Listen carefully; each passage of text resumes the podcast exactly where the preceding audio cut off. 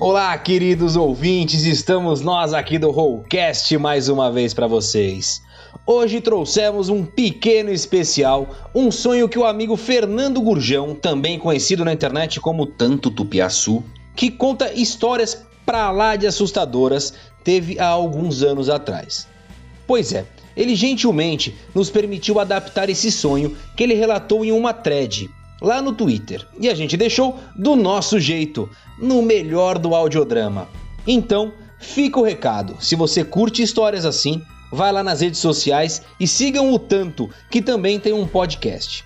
É isso, recadinhos dados, hoje é bem curto, e o resultado de mais uma produção do Rollcast é o que você confere a partir de agora. Então, sem mais delongas, acenda uma fogueira, abra um bom pingoblin e vamos para mais uma aventura do Rollcast RPG.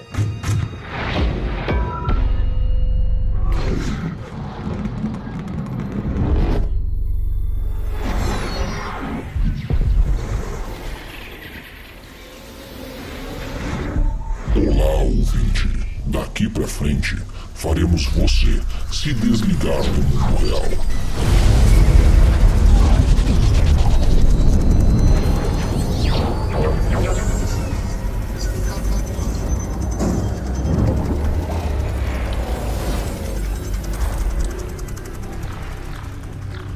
A partir de agora, você vai entrar em um mundo onde a imersão será a sua maior experiência.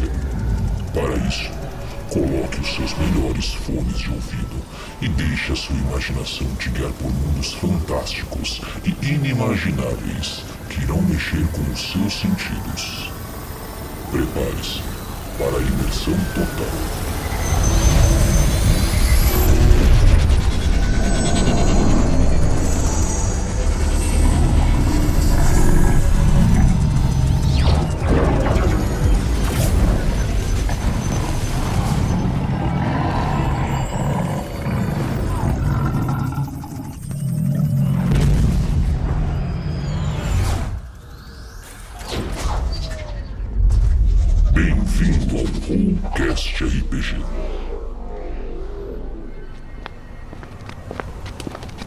Tá, não, beleza, beleza. Já, já tô pegando um táxi aqui já tô indo pra aí já.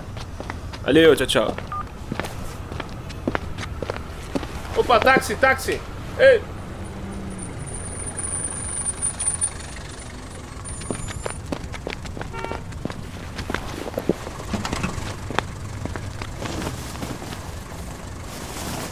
Bom dia, bom dia. Bom dia. O senhor me leva em Ipanema, na rua Joana Angélica, 97? Ali, é, um quarteirão antes da lagoa, sabe? Sim, senhor, sei sim. Claro, vamos lá.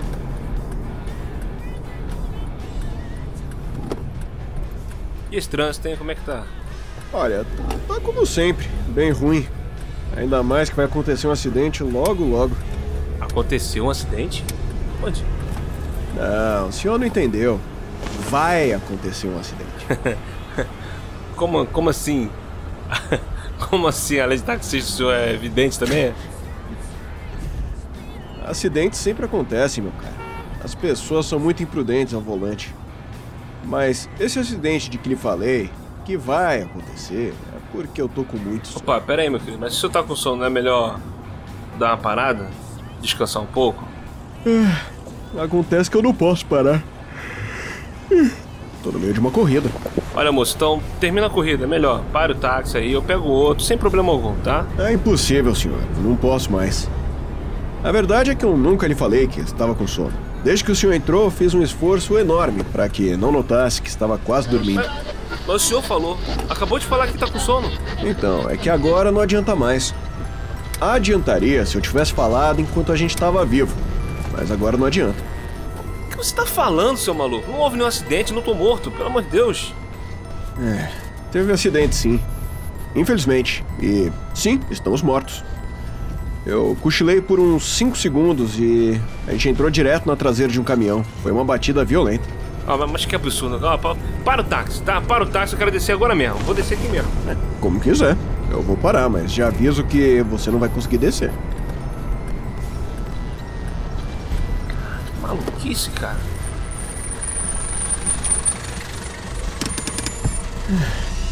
Pronto. Pode abrir a porta. As minhas mãos. Elas não reagem. Parece. Parece que estão chumbadas. Que isso? Eu não sinto meus movimentos. Que isso? É, deixa eu adivinhar. É como se os seus braços não respeitassem a vontade do seu cérebro, ou como se forças desconhecidas agissem sobre você. É isso, é isso mesmo. É isso mesmo, mas. Por mais força que eu faça, eu tô completamente paralisado. Eu avisei. Eu desisto, eu desisto, eu desisto, não consigo. Não consigo. Eu não consigo mexer minha mão pra abrir a porta. O que, que tá acontecendo, cara? O que, que tá acontecendo? Por vezes ficamos presos ao local ou à circunstância de nossa morte. Ainda mais quando se trata de uma morte tão violenta. Mas eu não consigo entender. O senhor disse que tivemos um acidente, que morremos, mas não senti nada. Como é que isso é possível? Bem, eu estava dormindo, então certamente não percebi nada. Já o senhor, creio que morreu tão rápido que nem senti. Por vezes também não notamos as transições. Não, não, não, não, não. não. Eu não posso acreditar. Acabamos de sair da barra, eu estava olhando a paisagem quando começamos a conversar. O senhor falou do acidente que sofreríamos e já estamos mortos? Que é isso? Olha, o tempo é bem relativo aqui. O senhor provavelmente lembra que foi assim, mas pode ter sido de outra forma. Então estamos mortos. Sim. Isso mesmo.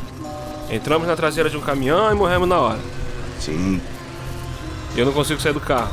Estou preso. É isso. É Como eu disse, por vezes ficamos presos à nossa morte e às suas circunstâncias. Mas e a Isis? Eu ia buscar a Isis para irmos ao aniversário do Paulo. Eu acabei de falar com ela. Pouco antes de entrar no seu carro, liguei dizendo que estava saindo da barra. A Isis vai esperar por cerca de uma hora. Vai se irritar com sua demora e vai ligar pra você.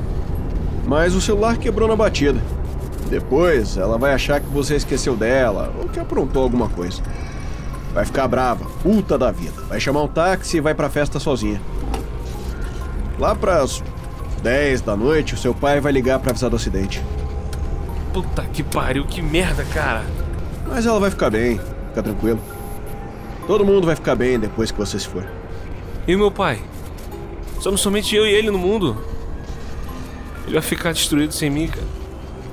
Ah, é. Ele vai. Vai ficar destruído. Mas uma hora ele vai se acostumar com sua ausência e com a dor e vai aprender a viver sem você. Acredite, todos vão ficar bem após sua morte. Como é que você sabe disso? Fica aí, todo sereno, todo tranquilo. Talvez eu não seja o taxista, o seu companheiro de morte. Talvez seja somente alguém que está aqui, um reflexo do motorista, para te explicar as coisas e te dar um pouco de tranquilidade. Quem sabe o taxista, noutra realidade, esteja fazendo as mesmas perguntas. Só que lá na vivência pós-morte dele, é você quem responde. Ainda, ainda tô atordoado pela enxurrada de informações, todas essas respostas de vida ou morte assim, ao meu dispor.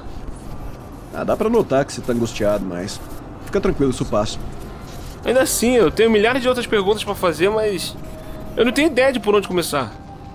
Ah, tente alguma coisa. Sabe me dizer desde quando eu tô morto? Difícil precisar. É possível que o acidente tenha ocorrido há uma hora, duas semanas, seis meses ou dez anos. É possível até que seu corpo ainda esteja entre as ferragens do veículo esperando resgate. Ou seu corpo pode nem existir mais, já totalmente consumido pela terra. Isso é. Isso é assustador. Então. Então eu posso estar numa espécie de, de limbo faz anos. Exato. Mas se posso estar morto faz anos, por que somente agora estamos tendo essa conversa? Por que só agora você resolveu me explicar isso tudo? É, veja bem. O corpo foi criado para morrer. Uma máquina engenhosa, que, tal qual o mecanismo fino e delicado, um dia simplesmente sai do eixo para. Mas a mente do homem é diferente. É programada para nunca aceitar o fim e buscar desesperadamente uma forma de escapar desta cena. Curioso. É daí que nascem os instintos e os medos. Mas também as engenhosidades. Não é de todo mal, não. Então, mesmo que seu corpo desapareça, sua mente tem uma dificuldade enorme em aceitar isso. Você subestimou muito aquilo que move a mente humana.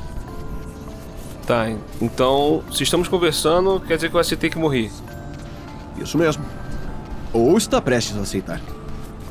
Bem, realmente depois de tudo, depois de toda essa conversa, eu me sinto em paz. Ah, falando em paz, chegamos. A Joana Angélica 97. Creio que agora você conseguirá abrir a porta. Sim. Agora eu consigo abrir a porta, é isso? Parece que você aceitou seu destino. É, eu sinto, sinto que nada mais me prende. Sinto que agora eu tô livre. Mas ainda não quer ir. Sua cabeça baixa demonstra que você ainda tem perguntas. Vamos lá, elas precisam ser respondidas. A Isis ainda mora aqui? Não, não. A Isis saiu do Rio pouco tempo depois que você morreu. Ela não aguentou viver aqui, tinha muita coisa que lembrava você, sabe? Ela se mudou para São Paulo para trabalhar. Aí ela se casou, teve dois filhos, se separou, mas tá muito feliz. E meu pai? Ele pensa no senhor todos os dias, todas as horas, principalmente antes de dormir.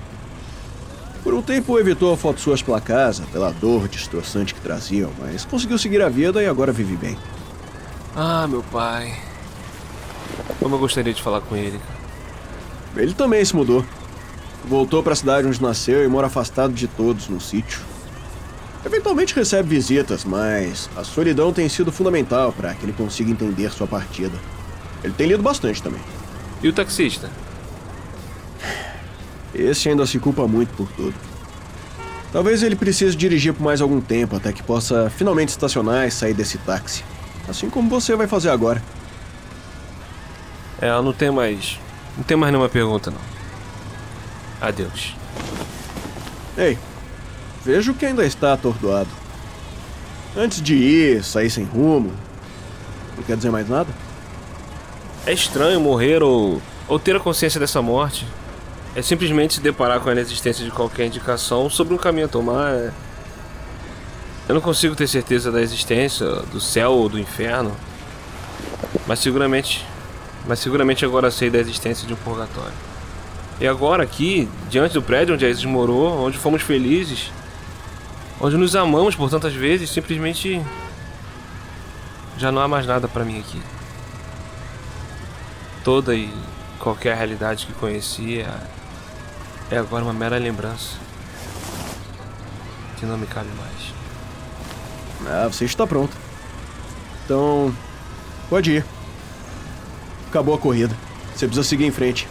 Sim. Preciso andar, a praia é logo ali. O local onde sentamos tantas vezes para ver o pôr do sol. Por que não? Faz tanto tempo que eu não vejo o mar. Estou morto e o mar vai me ajudar a pensar.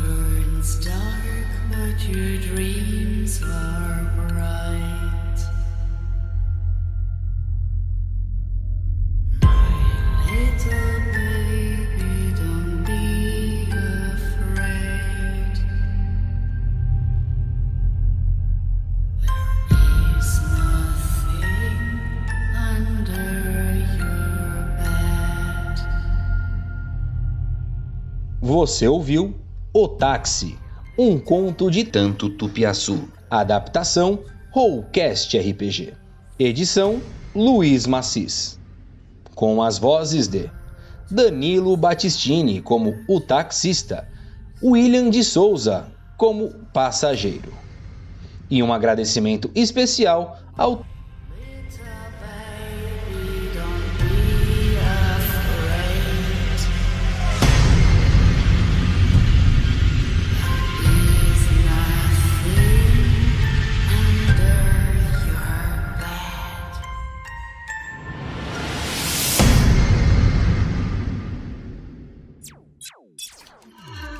Este podcast foi editado por Luiz Macis Produções. Entre em contato no WhatsApp através do número DDD 11 98110 43 17.